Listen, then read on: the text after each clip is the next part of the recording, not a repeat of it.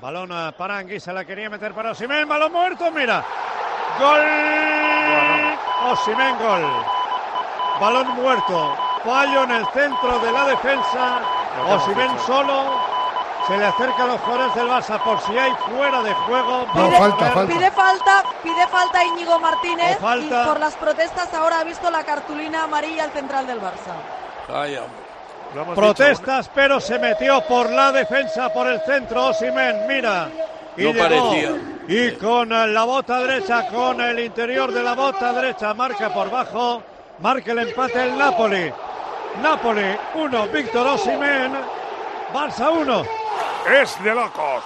Todos los meses la aerotermia Ecodan mete un golazo a tu factura energética para que solo pagues, ojito, un 20% de tu consumo. O dicho de otra manera, un ahorro loco, loco, loco del 80% en tu factura. Ecodan es tu aerotermia de Mitsubishi Electric. Yo sinceramente pienso que Ñigo empieza o piensa que va a llegar, que intenta anticipar y al ver que no anticipa, pues hace un poco la croquetilla. y ya está. Mete, mete un poco el cuerpo Simen para precisamente evitar que llegue el balón, pero no es falta. Hemos Está dicho que era un muerto, un muerto viviente, pero que lo único que lo podía revitalizar era un error defensivo del Barça que estaba garantizado y aquí, aquí ha llegado. Anda, marca y lo quitan.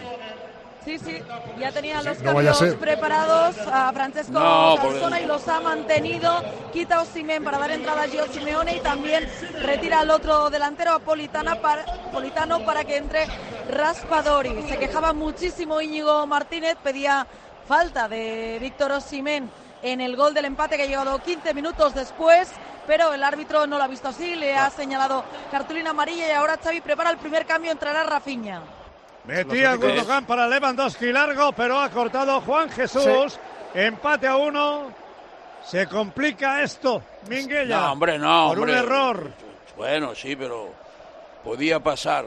Y- este Osimhen es peligroso. Se ha re- se ha leva- en el choque se ha levantado muy rápido para rematar. Es que es muy También- fuerte, muy corpulento. Claro, él también ha estado medio caído, pero se ha levantado Pero rápido. se Yo alucino que los únicos jugadores mega clase que tiene el Nápoles, que son Karasbelia eh, y Osimen, no, o sea, ya está- acaba el partido sin ellos.